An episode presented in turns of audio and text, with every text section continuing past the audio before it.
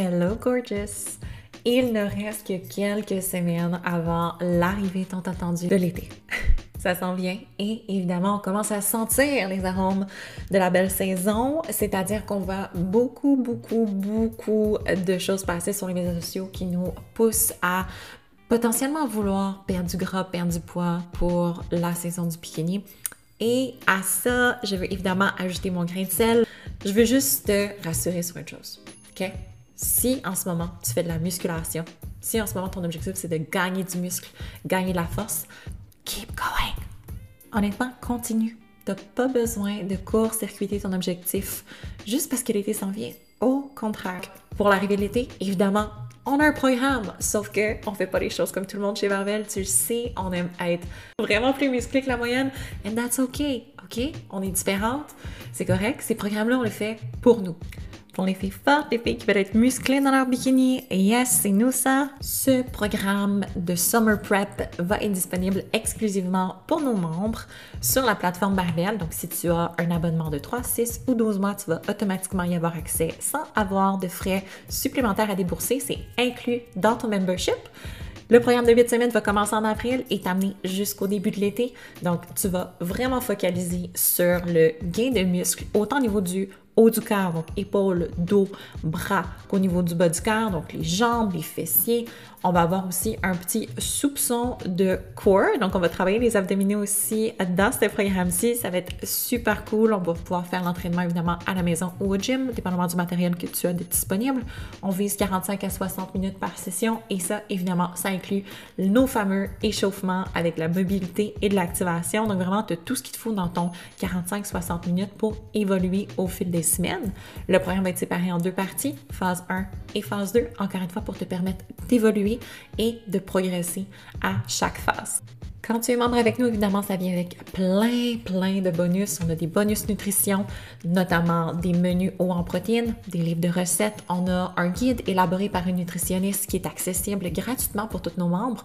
On a aussi un groupe de soutien dans lequel tu vas vraiment pouvoir t'épanouir. Les filles sont tellement positives, tellement encourageantes. Honnêtement, c'est incroyable l'énergie que tu vas tirer de ce groupe-là et l'impact que ça a sur ta progression, sur ton assiduité. Je veux dire, c'est pas facile pour la majorité d'entre nous. C'est vraiment pas tout le monde qui a un entourage qui comprend ce qu'on traverse, ce qu'on fait. Donc, d'avoir accès à des gens qui, they just get it. Tu sais, c'est vraiment ça. Et il va y avoir un grand prix d'une valeur de 2000 dollars qui va être remis à l'une de nos athlètes qui va avoir complété les 8 semaines du Summer Prep. Je ne peux pas te dire à quel point ce prix-là est excitant et va vraiment te sortir de ta zone de confort aussi. Donc, c'est les deux choses que je peux dire jusqu'à présent sur le grand prix d'une valeur de 2000 dollars. Ça va être amazing. J'ai tellement hâte que tu découvres ce que c'est. Donc, pour commencer à bâtir ta masse musculaire, c'est simple, tu te rends en barbell.ca et tu t'abonnes pour 3, 6 ou 12 mois et on a accès automatiquement quand on s'abonne à tous les contenus d'entraînement. Donc, on parle de près de 200 entraînements que tu peux faire déjà, des dizaines de programmes que tu peux commencer à explorer. Et au mois d'avril, on se lance ensemble dans le Summer Prep pour 8 semaines. Quand tu es prête à t'abonner, utilise le code LEGLOWUP, L-E-G-L-O-W-U-P, tout en majuscule pour 10% de rabais sur l'abonnement de ton choix. Et maintenant, bonne écoute!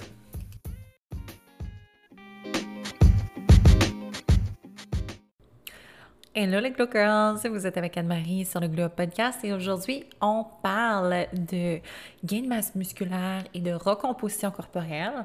Donc on va d'abord et avant tout discerner la différence entre les deux, mais on va se faire une petite checklist aussi aujourd'hui des choses qui ont besoin d'être on track, in check, qui ont besoin d'être présentes dans ta vie avant de commencer ta recomposition corporelle ou avant de commencer ton processus de gain de masse musculaire. Donc, c'est vraiment des essentiels qui vont dresser la table pour que tu aies les meilleurs résultats possibles. Donc, premièrement, je voulais qu'on parle de la différence entre c'est quoi une recomposition corporelle et c'est quoi une, phase de gain de masse musculaire? Quelles sont les différences? C'est quoi les objectifs? Il y a beaucoup de femmes qui euh, viennent à moi puis qui me disent ben moi je veux à la fois perdre du gras, prendre du muscle. Et euh, je pense que pour beaucoup d'entre elles, ça semble être un objectif qui est très difficile à atteindre ou qui est impossible parce qu'on leur a peut-être déjà dit qu'il fallait choisir un ou l'autre. Soit tu perds du gras, soit tu gagnes du muscle. Et c'est vrai que ben, ça, peut être, ça peut être vrai, ça peut être une stratégie, mais on peut définitivement perdre du gras et augmenter la masse musculaire en simultané. On appelle ça une recomposition corporelle. Donc, dans l'éventualité où est-ce que les deux se font en même temps, l'approche va être beaucoup plus progressive. Donc, euh, le déficit énergétique ne sera pas aussi grand, par exemple, euh, parce qu'on veut quand même rétentionner, potentiellement même bâtir de la masse musculaire. Donc, pour la plupart des filles qui vont être en processus de recomposition corporelle, les calories vont être plus à un niveau de maintenance puis elles vont être capables d'acheter du tissu musculaire à leur corps, ce qui fait en sorte que leur métabolisme basal va augmenter et stimuler le, la perte de masse adipeuse dans le processus. Donc, on regarde un processus qui peut être beaucoup plus long, qui peut être comme un bon 12 mois pour la recomposition corporelle. Versus si on se concentre uniquement sur le gain de masse musculaire, on sait qu'on doit aller augmenter nos calories pour favoriser le gain de masse musculaire donc, peut-être qu'on va être, au lieu d'être en maintenance, on va être un petit peu plus en surplus calorique. Euh, et donc, on va potentiellement pas nécessairement perdre du gras dans le processus. Donc, c'est un processus qui peut être un petit peu plus court. Donc, on peut faire des phases, par exemple, de gain de masse musculaire de six mois et euh, aller chercher de super bons résultats comme ça, puis par la suite passer à une phase plus axée sur la perte de gras. Donc, vraiment, les approches sont, sont des choix très personnels en fin de compte. Il y a des filles qui aiment vraiment donner leur 110% avec un objectif précis en tête, puis il y en a d'autres qui préfèrent vraiment y aller avec un objectif plus progressif. Euh, donc, c'est vraiment une question de choix personnel en fait. Il n'y a pas de bonne ou mauvaise façon d'attaquer les choses et on peut très bien passer d'une approche à l'autre aussi dans notre processus. Il n'y a vraiment pas de limite à ce qu'on peut faire avec ça. Donc, maintenant que ça c'est réglé, je voulais quand même qu'on établisse une checklist qui, honnêtement, correspond aussi bien à l'objectif de recomposition corporelle qu'à l'objectif de gain de masse musculaire. Donc, c'est vraiment important d'avoir les éléments sur cette checklist-là euh, avant même de penser pouvoir espérer des résultats. Donc, on y va ensemble. La checklist, elle n'est pas très longue, mais vraiment, comme je te dis, c'est des choses qui sont essentielles. Donc, mon premier élément sur ma checklist que je veux m'assurer d'avoir avant de me lancer, euh, c'est de manger assez de protéines. Puis je pense que pour la majorité des femmes, c'est probablement l'un de leurs plus gros points faibles, leurs plus gros angles morts vraiment la consommation de protéines. Euh, puis comment est-ce qu'on peut faire pour régler ça? Ben, c'est tout simplement de commencer à track les protéines qu'on mange. Donc, on peut utiliser une application gratuite comme MyFitnessPal pour commencer à se donner une idée. Euh, mais de façon générale, ce serait de viser de 0,5 à 1 g de protéines par livre de poids corporel. Donc, par exemple, dans la journée, si je pèse 150 livres, ce serait d'aller chercher un 150 grammes au net là, à la fin de ta journée. Euh, combien de protéines il y avait à l'intérieur de tous les aliments que tu as consommés? Ça devrait le 150 grammes. Euh, donc, si on y va comme ça, évidemment, euh, puis qu'on se trouve à être en surpoids, c'est peut-être pas quelque chose qui est euh, une bonne stratégie. Donc, si tu sais, par exemple, que tu veux perdre 30 livres, à ce moment-là, ce serait de viser plutôt un 0,5 à 1 gramme de protéines par livre de poids corporel idéal. Donc, si tu pèses, je sais pas, tu 210 en ce moment, puis que tu veux descendre à 170, vise plutôt ce poids-là. Donc ça, c'est vraiment important euh, parce que tout simplement, les protéines, c'est comme les blocs qui vont venir rebâtir ta masse musculaire. Donc, tu vas micro-déchirer tes fibres en entraînement. Tu as besoin d'aller chercher des acides aminés dans les protéines pour rebâtir ton tissu musculaire. Et encore une fois, comme je te dis, te bénéficier de ce tissu énergivore-là qui va t'aider dans la recomposition corporelle et évidemment aller gagner de la masse euh, si ton objectif, c'est de gagner de la masse musculaire. Donc, très important. Puis, comme je te dis, la, première étape à réaliser ici, c'est de tracker ce que tu manges actuellement pour voir où est-ce que tu en es et faire des ajustements en conséquence. Euh, potentiellement, tu augmenter tes protéines aux repas principaux, d'aller ajouter des œufs, du fromage cottage, du yogourt grec dans tes collations. Ça peut être une bonne façon de faire. La poudre de protéines aussi peut être une super bonne option pour celles qui ont de la difficulté à aller chercher des protéines dans leur journée. Euh, donc, d'aller prendre par exemple un shake après l'entraînement euh, avec un fruit, ça peut être une super euh, bonne collation post-training.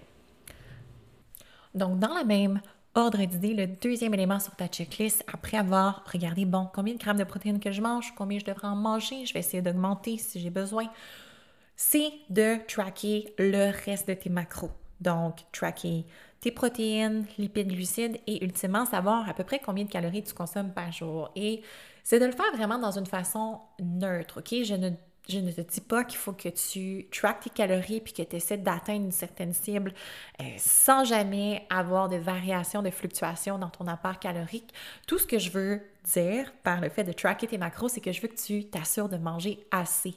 C'est surprenant à quel point la majorité des femmes ne mangent pas assez. Et je le vois beaucoup en coaching, justement, quand je fais faire cet exercice-là à mes coachés, puis qu'elles sont comme Oh wow, je pensais que je mangeais beaucoup, mais finalement, et je mange pas beaucoup de calories et ah ben c'est peut-être pour ça aussi qu'en soirée, j'ai des fringales comme ça parce que dans ma journée, ben je me nourris pas assez. Donc là, j'arrive le soir, j'ai tellement faim, je m'en suis pas rendu compte dans la journée, ça allait vite, j'étais super occupée, j'ai pas pensé m'arrêter, j'étais pas préparée, j'avais rien avec moi.